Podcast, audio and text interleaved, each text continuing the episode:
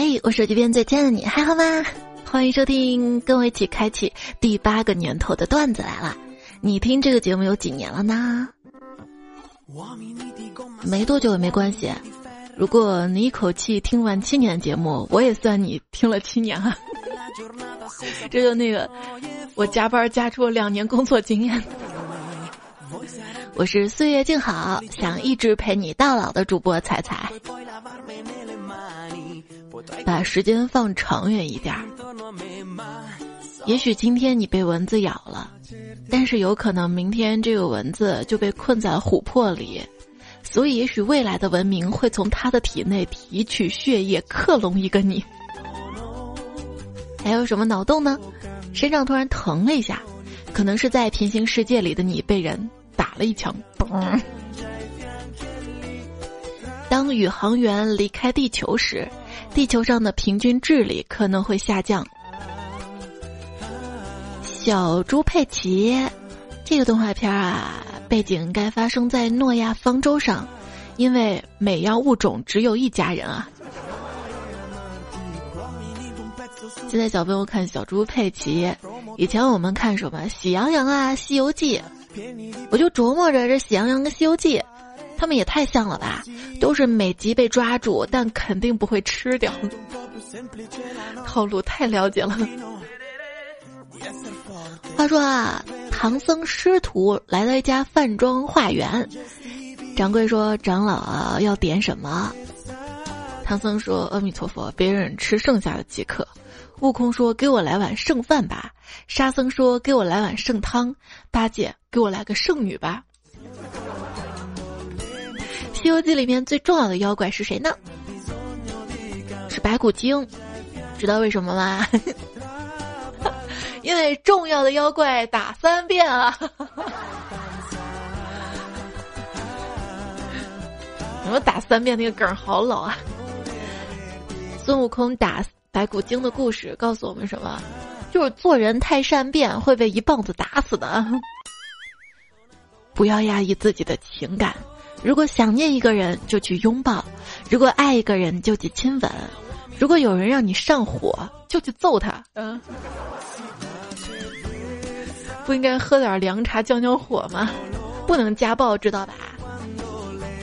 我一个哥们儿，虽然他练过几年的散打，但是他非常的心疼他媳妇儿。每次他被他媳妇儿骂打呀，从来都是。骂不还口，打不还手，他实在委屈的不行，怎么办呢？就一个人跑到火车站，故意把钱包露出来一个角，然后就贼来偷了嘛。他一抓住这个贼，就暴打一顿，撒撒气。时间久了，我跟你说，火车站小偷都知道他了，看到他来就说：“这孙子又在家受气了，跑这儿来撒气了啊！快跑！” 火车站的治安因为他都好起来了呢。两个闺蜜聊自己的老公，哎，你家那口子怎么样啊？说啥好呢？哎，他呀，说话颠三倒四，干活丢三落四的。那他为人处事呢？交友不三不四，对人说三道四的。那对你好吗？哎，对我还好吧，在我面前一贯的低三下四的。一天课堂上，老师呢在讲。古时称自己的妻子一般，这时有几个男生兴奋的喊道：“贱内！”也还特地把那个“贱”字儿咬特别重，似乎这么称呼会让他们感觉特别爽。然后这个时候老师说了：“哎，不知道为什么每个班都有喜欢这个称呼的男同学，每次我都得解释，‘贱内’的意思是我这个贱人的内人，你们不要搞错了啊。”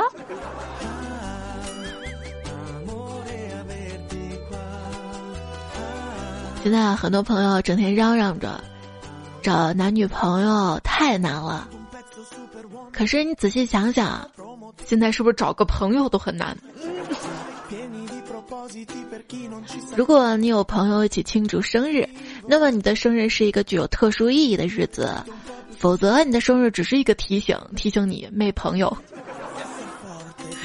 太残忍了。但我觉得现在又不像个以前，以前比如像我们爸妈那个年代啊，都是各种单位大院儿什么的，是需要靠人际啊关系，这样才能很好的去生活。那现在呢，法制健全了，又是大城市小门小户的，我倒个人觉得一些社交不仅没有意义，而且会神烦，特别害怕有人跟我说：“给你说个事儿啊，看到我就直接心跳加速。”当代社会打字速度已经这么快了，提倡大家有话直说，悬而未决最可怕了。互联网提升了沟通效率，但有两个汉字一直在拉后腿儿，你知道是哪两个汉字吗？那就是在吗？自从某软件有了附近的人功能，我就把所有社交媒体性别都设置成了男。本以为我设置成男就零骚扰了，结果最大改变是，原来全力骗我出去约的人，换成了。请我吃麦片的人了。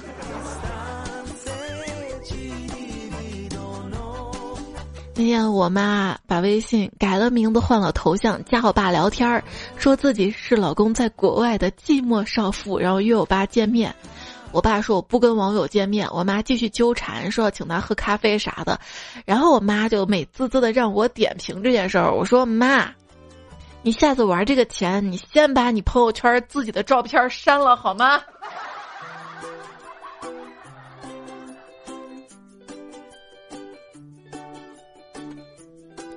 手机啊，越来越重要了，但是手机越来越重的话，那就不要了，换个轻薄点儿的。还有比我更惨的吗？今天手机因为太卡了。监视前任朋友圈，不小心点了通话。这年轻人啊，在承受能力范围内啊，买个好一点的手机好像没啥错。毕竟你的手机每天比任何人陪你的时间都长，特别是伤心难过的时候，看看剧、刷刷微博、听听段子来了。好像也只有手机能够安慰你，所以买个称心的手机很重要。试想你的心情不好的时候刷手机，手机还特别卡，是不是感觉被全世界抛弃的感觉？哇的一声就哭出来了。哎呀，我的手机，就问一下，有会收收收收收手机？算了，收了我就没了。有会修手机的吗？下了一个滑动开锁软件，然后手机锁了。然后我的手机它不是触屏的，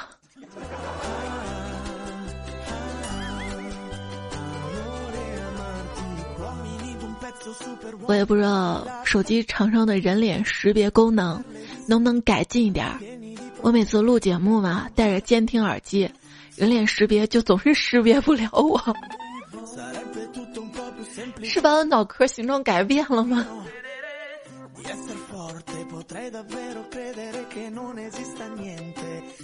我妈不知道换了多少个手机，不是丢了就是坏了。我说妈，你怎么这么克手机啊？我妈说那也比你爸强啊！你爸克房子、克车、克钱，我总得克样才能平衡啊！我说我就啥都不克。结果我妈说，你呀小时候克成绩，现在克男人。你看我，好好别说了，别说。我发现对手机有依赖症啊！任何时候，只要我的手机伸到口袋，却没有触摸到手机，我的心都会咯噔一下。我爸跟我说他手机被偷了，我当时气得要死，才给他买的新手机啊！我发短信过去，把偷手机的人狂骂了一顿，然后我爸打电话过来跟我说手机找到了，问我那些骂人的话是从哪儿学到的，我。还记得我爸刚买智能手机的时候，听说听歌传歌的话要用蓝牙，于是他马上拨打了幺零零八六问：“你好，给我把那个蓝牙开通，就开最便宜的那种。”客服正无语，他又添了一句：“啊，你顺便把我相机加个美颜功能吧。”这个季节对你不离不弃的只有蚊子和手机。像我爸第一次用智能手机就闹出了好多笑话，在生活当中有时候会因为信息的不对等，也会闹出一些笑话。我们接下来分享一些吧。话说有一个老头一直生活在荒原，他一辈子没进城，想去看一看。有一天他进城了，到了一家商店，看到商店有面镜子，他一照。镜子那个人很像他爸。哦，原来这就是父亲的照片儿。于是他就把父亲的照片买回了家。买回家来一想，他老婆好像不太喜欢他爸，不能让他老婆看见，就把这藏到了粮仓里面。他呢，每天干活前都去粮仓去看看自己的爸爸。嗯，然后他老婆一看。哎，最近他怎么去粮仓出入的频繁了？难道有一天，趁着老汉不在，他老婆去了粮仓，第一眼看到这个镜子，一照说：“这就是他看上那个丑婆娘。”哎。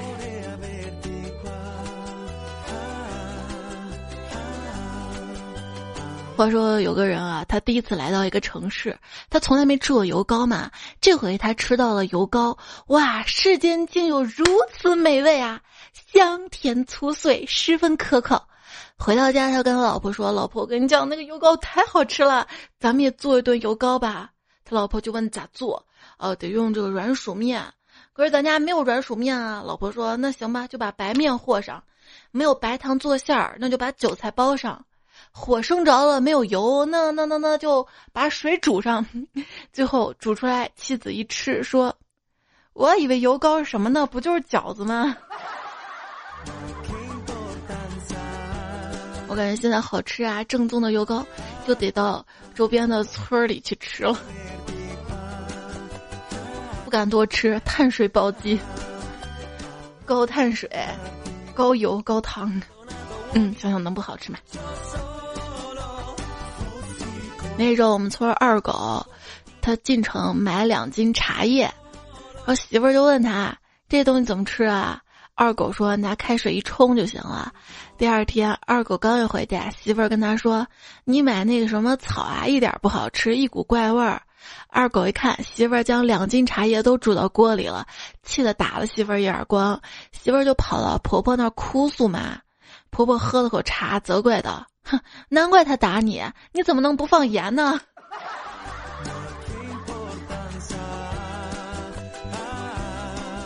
很早以前，有个人他买了一块马蹄表，半夜睡觉就把表摘下来放到床头桌子上。半夜突然听到桌子上有噔噔噔噔噔噔噔的声音，以为老鼠在活动，便悄悄从床底下摸了块砖头，使劲朝放表的地方砸过去，响声立即停止，他这才放心的睡了。天亮醒来一看，发现表盖破了，表针也歪了，只有表壳还完整无损。他庆幸的说道：“亏得咱那一砖头砸的准，不然连表壳都让老鼠给咬破了。”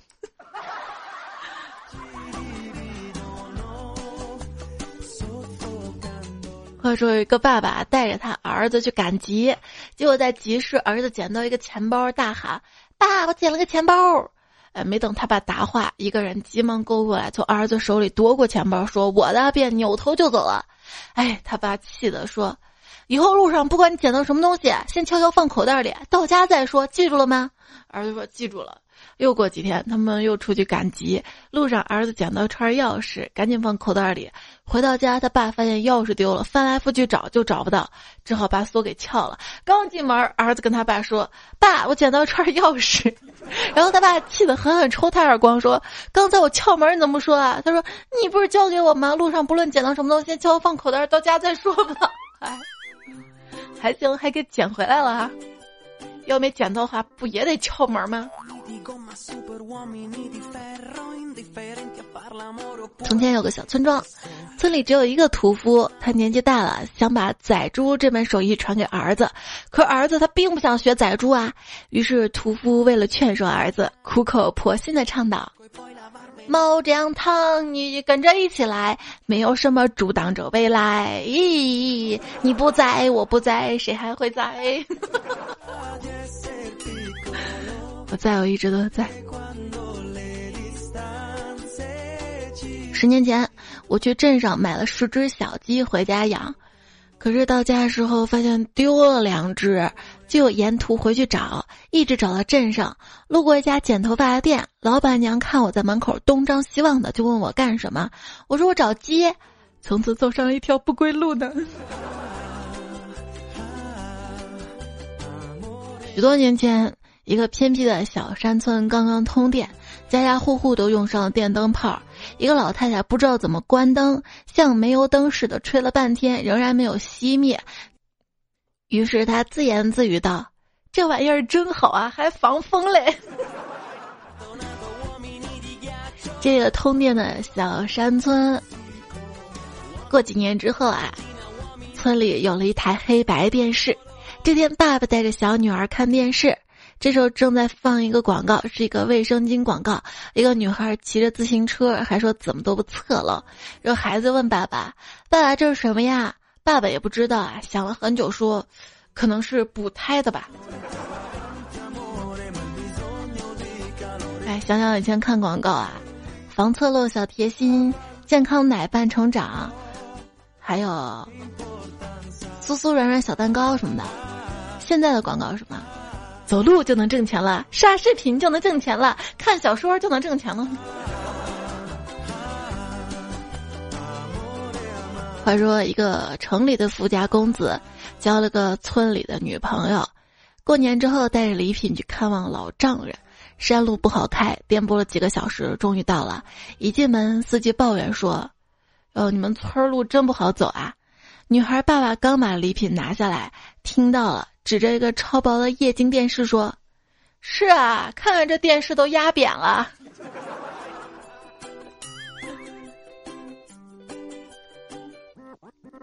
后来那个小山村有了网络，村里一个女人跟别人网上聊天聊跑了，村里两个老太太说这件事儿，其中一个问另外一个：“这女的跟谁跑了？”另一个说：“我听说好像姓王，叫网友。”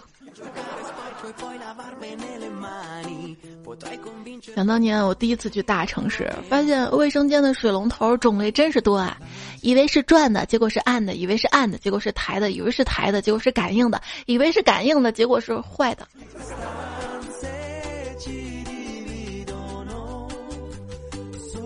第一次去四川的一个农村里玩，看到满树的桑葚，第一次见，我高兴坏了，就是够不到。一个伯伯说：“你可以捡地下吃，刚掉下来的不脏。”看着满地黑色斑点，我不情愿捡起一颗放嘴里，味道很差。疑惑的问伯伯：“伯伯说，首先，桑葚呢要找熟的吃，其次啊，你吃的是羊粪蛋啊！”我。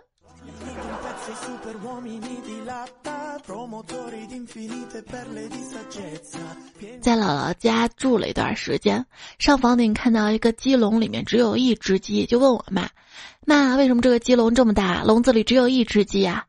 我妈说：“这个鸡笼啊，原先有六只鸡，后来后来怎么啦？后来是我们来了这儿，来了五天。”嗯。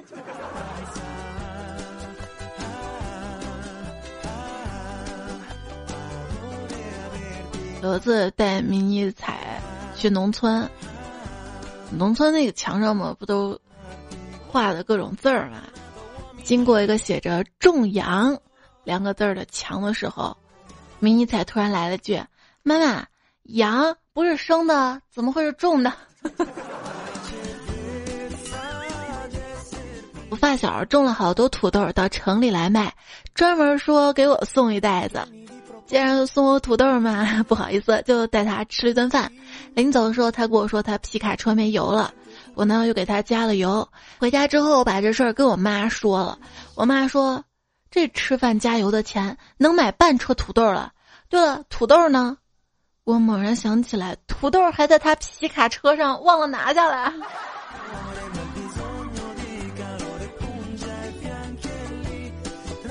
乡间郊游，口渴了。问路过老哥河水能不能喝，老哥笑着说能啊。老哥看我犹豫，就俯身捧起水喝了一口，我也跟着喝了起来。老哥的笑容让我隐约觉得河水有一丝甘甜。问老哥：“您是当地人吗？平时是耕种还是做生意的呀？”这老哥摸着头说：“俺是卖止泻药的。”嗯。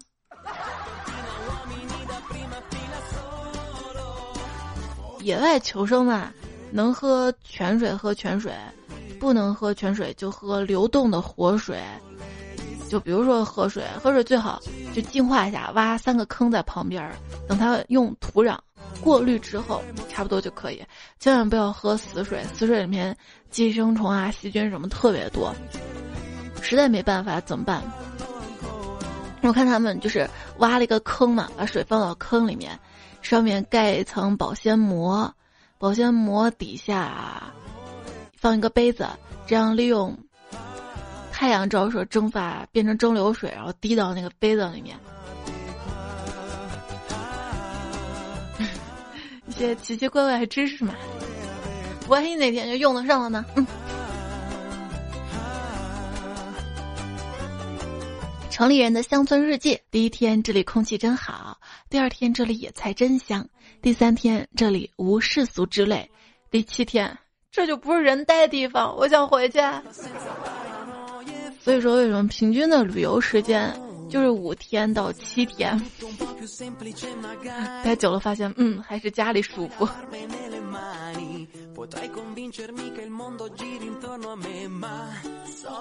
嗨，当我们辛苦的。摆脱玉米窝窝头，终于吃上细粮食。城里人改吃我们啃了几十年的粗粮了。他们说这健康。等我们努力穿上崭新的衣服时，城里人开始把衣服弄烂了，说这是时尚。当我们终于住上高楼的时候，城里人开始追求平房大院了，说这叫别墅。我们彼此互相追逐着，没有尽头。当我们刚开始吃上肉，你们又开始吃菜了；当我们刚娶上媳妇儿，你们又流行独身了；当我们刚把青菜上的虫子灭掉，你们又爱吃虫子啃过的青菜了；当我们村儿刚通自来水，你们又改喝山泉水了；当我们刚有点钱买睡衣睡觉了，啊，你们又开始改裸睡了。我妈跟我说，她不想在城里过了，无聊，要回家养猪。我装作乖巧的样子撒娇说：“妈，你养我就好了嘛，我就是你的小猪猪呀。”然后我妈悠悠的说：“啊，我想养的是过年可以杀了吃的那种。”没没没没事儿，没心没肺才能活得不累。现在是暑假。有两个同学网上遇到了，就聊天儿。哎，你暑假在家干嘛呀？我在玩开心农场，那么过时、那么傻的游戏你也玩啊？我跟你说，老子玩的是真人版。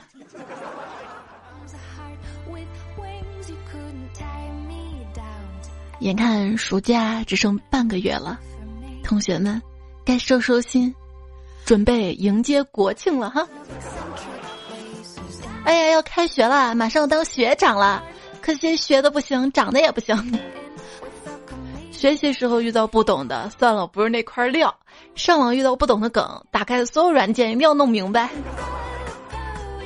我不想上学，就是因为家里牛啊、羊啊，还有猪啊都没人养。村里好啊，我跟你说，一线城市压力太大了。连云都有 KPI，说的是前两天北京下雨的事儿吧？前一天晚上乌云密布，预告第二天有雨，但是没有下下来。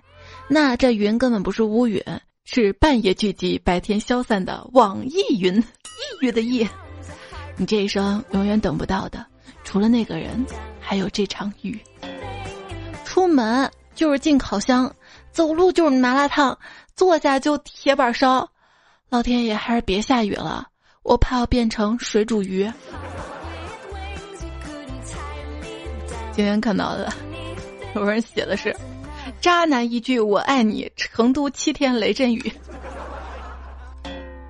还记得小时候，家乡有一条朴素的街道，一到炎热的夏天，大家都会出来乘乘凉，年轻的姑娘们。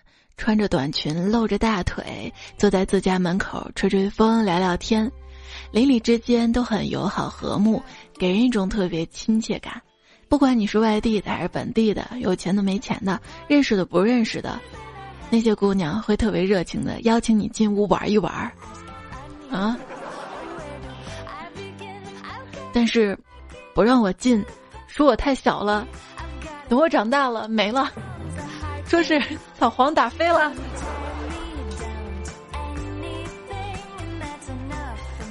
小时候夏天的时候，我妈规定我一天只能吃一根雪糕，我吃的快，每次一会儿就吃完了。那天突然想到只有一根，我应该慢慢享受啊。期间我妈出去一趟，回来看我还在吃，气得抬手打我一巴掌。跟你说了，吃一根就行了，竟然开始吃第二根了，我好委屈。小时候，以为抓住了蝉就抓住了整个夏天，结果他们告诉我那是蟑螂。亲爱的，你要和夏天一起来，我请你听我耳机里的歌。一起去长河边吃烤串、喝啤酒，再贪心一点儿，明年夏天也可以陪我。行，那你报销不？初心墨水说：“别人的夏天短袖短裤，却还白的好像不是人；我的夏天防晒霜、防晒服，却黑的好像不是人。”我感觉肤色这个事儿天生的。就我嘛，不管再怎么晒，都很少会晒黑，最多就晒红了或者晒伤了。我晒伤真的好难受啊，又痒，还要蜕皮什么的。防晒还是要做的，这真的是天生的啊。像我闺女，她就是现在她的肤色都比我黑了两个度。什么？你跟我说皮肤就像气球一样，越胖撑的面积越大。撑的颜色就越浅。问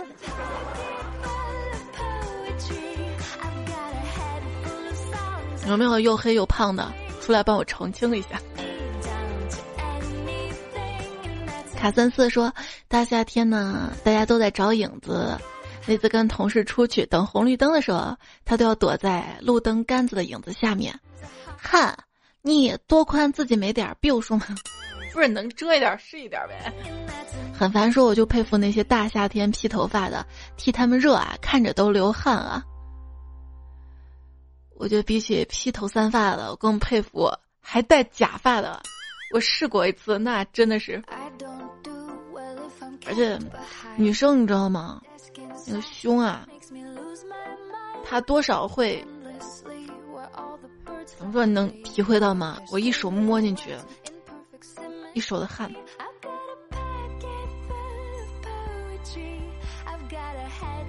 我要是精灵，爱恨随意。说，我有个怪癖，就是搓身上泥，特别出汗之后，哪怕刚洗完澡，只要你搓，总是有泥。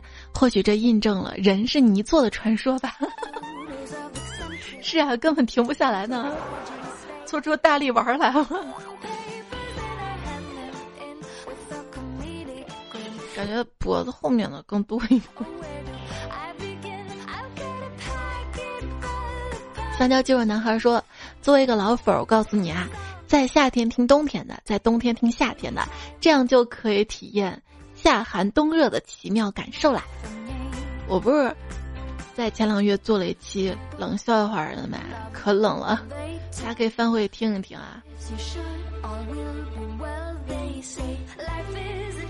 您会说，下班骑电动车的路上，一场突如其来的大雨，让我明白了好多成语。比如说，大雨当下，藏都没处藏，勉强激活成就，事无全失，就驾驶的驶，就全湿是吗？如果遇到一个漂亮妹子，那就是软硬兼施。嗯。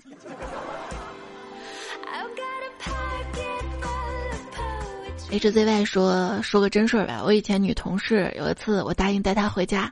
骑电动车，结果突下暴雨，我们俩都淋湿了，就躲在一个桥下面嘛。然后她没有骂我，我很愧疚。看他头发滴答淌水，我想过去给他擦一擦。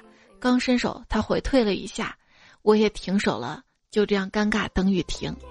刚听完那期凭实力单身，我突然想起他，他叫尴尬忘名字了，只知道他离职之后去了广州做外贸。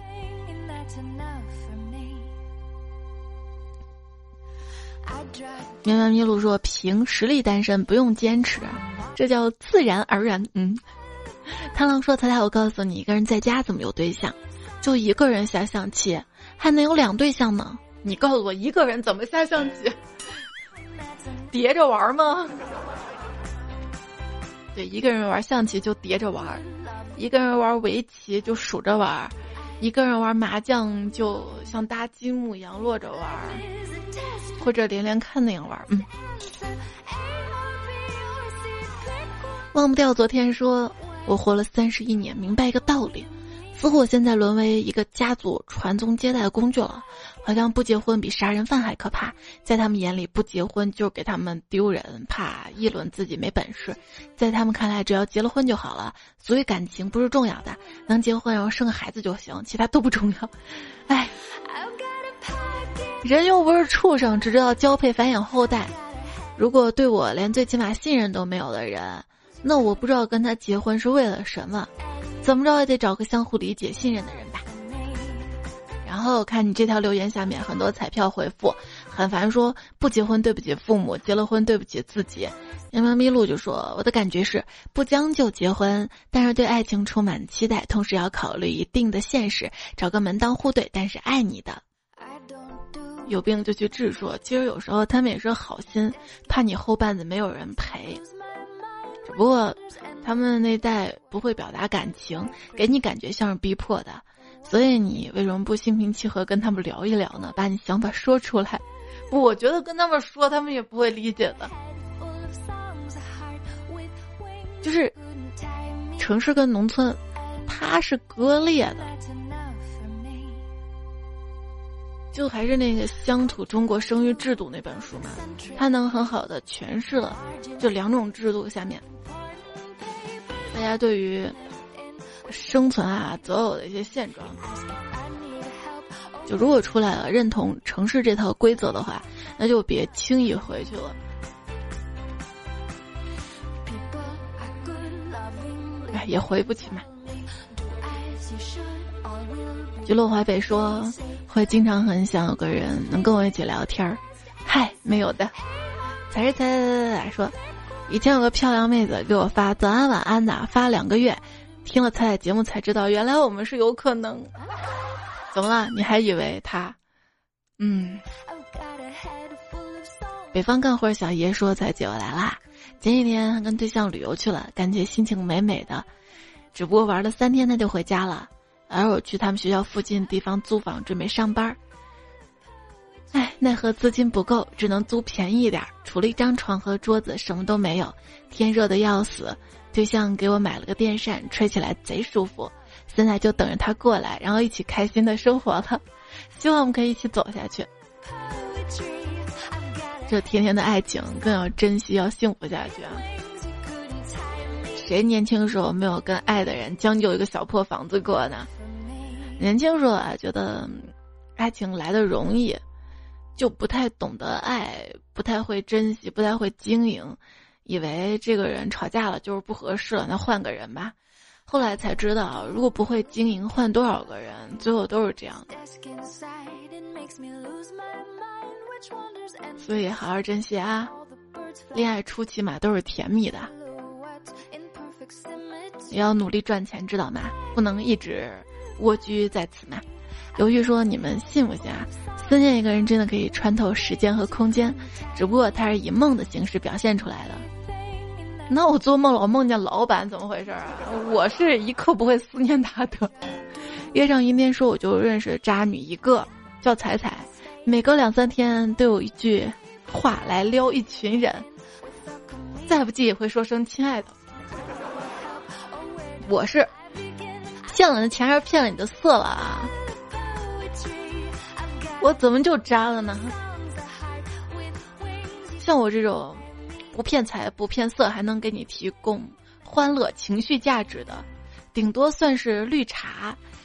但是，但是我没有绿茶的长相。我想红，那你就叫我红茶吧。哎哎，千万不要变成黑茶对。捉你的鼻子两孔，说，结婚这么多年，听我老婆喊我都是喂，而彩彩天天这亲爱的亲爱的，怎能叫我不心动？淡定啊，淘宝客服都还天天叫你亲呢。不过搁别人呢，那叫客套，在我这儿，亲爱的那就是真的。风不快说：“我一直以为女孩子的手啊都是软软的、柔柔的、纤弱无骨，可百炼钢化为肉指柔。可后来发现，女孩子扇耳光，脸也是生疼生疼的。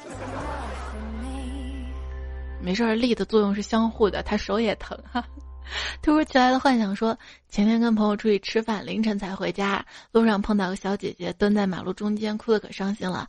我上前把她扶起来，并护送到路边，要死要活的。小姐问我附近有没有河，我很认真的说有，然后小姐愣了一下，说：“你走吧。”然后就这样单身的是吧？有病的这些志说，你这些段子讲的都是不解风情或者情商低导致单身的，我就不一样了，我是那种长期单身，纯粹因为今日说法看多了，各种杀妻案、各种诈骗案、各种女大学生杀害案，真的非常劝退，单身保平安，又能保平安又能专注于事业，一举两得多好啊！搞搞钱不香吗？不香吗？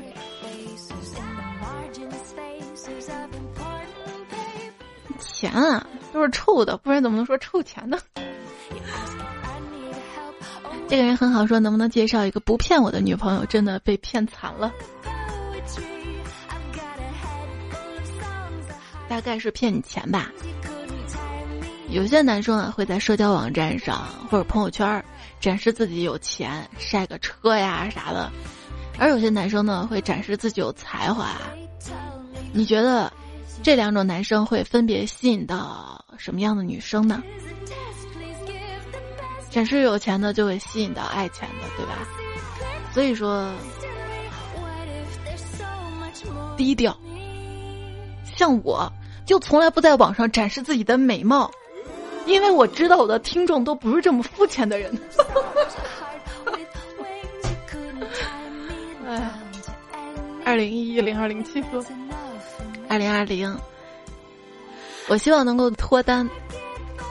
二月份、三月份、四月份，我从卧室到客厅再到厕所，走了几步远。六月份六幺八剁手，让我觉得奶茶买二送一又喝不完。我跟你说，真正能脱单的人，这疫情就算家门不出，人家也能撩到妹子，也能天天的现在奔现在一起。而你呢？看短视频直播啊！我万万没想到，恶俗伤身、无聊都没有让大胃王直播这个行业倒下，而最终击垮这个行业的是浪费。我真的超喜欢吃饭很香的人，在一起就会特别有胃口，一边吃一边感慨赞美食物，吃的又多又久，啥都能吃不挑食，幸福感特别强。哎，小伙说，自从关注了彩彩，我的身体是一天不如一天了。我农村的营养实在跟不上啊，那就多喝牛奶、豆浆啊，营养比较全面，知道吗？秦昵称很无语，说我都不知道听彩彩多少年了，怀念那些被彩彩删了的段子。嗯，老人们懂得。因为我真的觉得有些段子处理的不好，知道吧？有时候就会删一些。逢彩必赞说：“我是彩票，我中奖了，中了再来一瓶。那我现在宣布你中奖了，中了节目再听一遍，听吧。”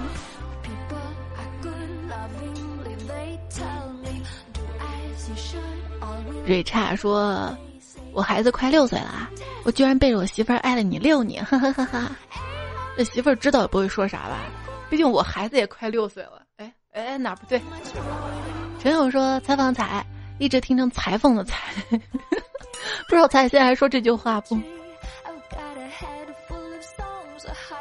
我在想，我这个连普通话都说不标准的主播是怎么混了这么多年的？靠什么？靠上辈子拯救银河系吗？还看到很多朋友说，我才知道段子他生日居然跟我同一天。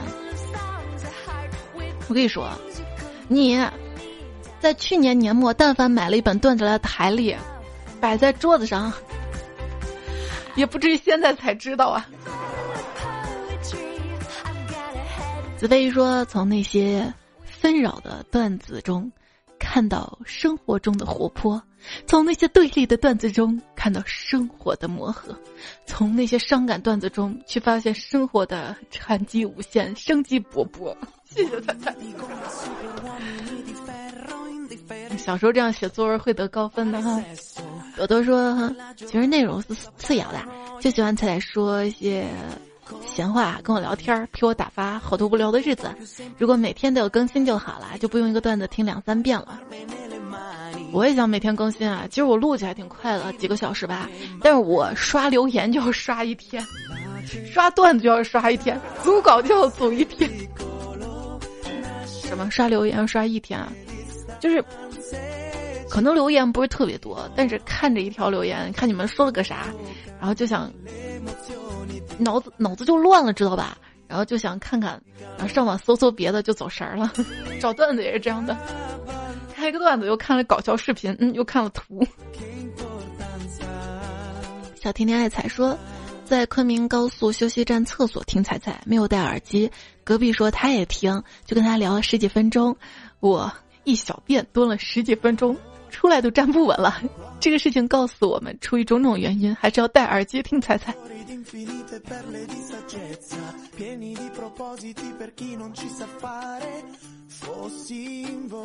但是如果蹲厕所的话，戴耳机，无线耳机还行，有线的话不太方便吧。昵称亲爱的小姐姐说，听彩彩五年了，上个月结束了五年的恋爱，从异国到异地，他在陪我睡了一千多个夜晚。突然就不觉得没有他的晚上会睡不着了，自己都觉得有点可惜，但是一直会鼓励自己勇敢面对孤独，因为夜晚睡不着的时候还有彩呀。希望所有男孩女孩都能在自己最好的年纪遇到对的他。有时候也不是不对，就是年龄啊、距离啊，其他打败了。但是又想想，真爱是不会被这些打败的吧？风笔墨之取记时说，我们的校服就是 J.K。我们高中校服也是，是红色的格子裙子，上面白衬衣，但是就那个裙子太长了，到膝盖以下，所以我每次穿的时候就会，就腰那块儿卷上几圈儿，就短了嘛，到膝盖以上了。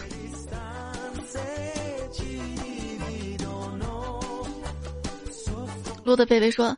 奋斗不一定全是为了钱，还有骨子里那份自信、淡定、从容，买得起自己喜欢的东西，去得了自己想去的地方，能承担起承担的责任，做一个无可替代的自己。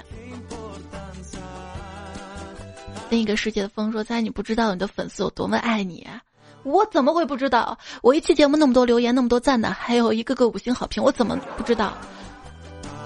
就是再多点更好。哎，谢谢大家的支持。”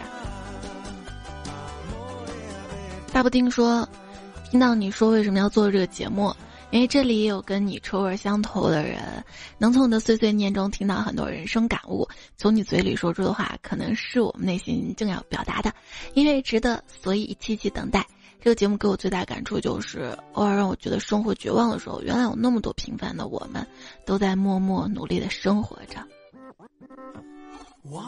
也有不平凡的呀，我跟你讲。”上上期留言是豆豆呀，我收到了录取通知书，研究生的，哈哈哈，看多棒多优秀，请叫我刘温柔，生日也是上上期留言，他说我职职业医师考试技能过了，哈哈哈哈，准备笔试考试，看看也很棒吧，接下来的考试要顺利哈，我们彩票都是最棒的。就是蹦子打字说，自从用了彩彩屏保，我基金都赚翻了。看多优秀，多棒！这是段子来的玄学哈，多留言就有钱，多点赞就好看。上上期留言特别多啊，也要感谢大家特别真挚的留言鼓励。有阿愣小怪兽、蜗牛君，还有笑趁晚风、浪子、小蓝桉树、夜班段子陪入眠、怕冷的雪人、色即是空、王小绝呀、日月海蓝、桃之夭夭、嘿嘿 hero、有病就去治、李世金、漫步云端、顺心未来、路人某九五二七。就是你们的留言打消了我的迷茫和不自信，谢谢你们啊！其实我们都是互相成就的，不是吗？上期节目沙发是内涵九爷，之前名太长可还行，甜到掉牙了糖糖，还有嘉颖。这期跟上期的作者谢剑锋《千人记》王者，未名花名。萌漫画祝之山，我家燕没做呀，别偷我懒，瓦特蒸汽机，瓦下狂吻俄罗斯，堂主是唐雪啊，黑暗中小喵爪教授，快点吴彦祖，子飞鱼大哥男朋友蜻蜓队长，单身狗不为奴，出走的绒布狗，与之布丁啊布丁，英俊达人屌丝丁强小小伟壮士来发，我是采蘑菇的彩苏，对抗热二定律的人，还有 QY，你这个昵称是乱码，要不改个昵称，我们认识你啊，胡帅十年一梦。卡萨布兰卡小乐与三三小魏，Party 风不快，夜风微凉显华，夷陵现三岁说又是晚睡有惊喜一天。小钟说秃头因为熬夜，发烧因为熬夜，近视因为熬夜。熬夜，你过来，怎么哪哪都有你？那你还想让他过来？别熬夜了，天这么热，再熬下去就熟了。嗯，跟你熟点还是挺好的。谢谢每位彩票支持。我的节目呢是在喜马拉雅上更新的，可以在喜马拉雅上面搜索“段子来了”，把这个专辑订阅。如果看到这个专辑打分页面，也希望你可以随手给我一颗五星的好评，支持鼓励。虽然有些些瑕疵什么的，但是我会努力的。你努力到哪儿去了？我，我坚持一种努力，知道吗？就是。所以，亲爱的你啊，就算有时候你觉得自己的工作事业好像没什么突破啊，总是遇到瓶颈什么的，但是再坚持一下就好了。哎，好啦，跟你说晚安了，这么早，因为你可能是晚上听的嘛，那加个早安，下期我们再会啦。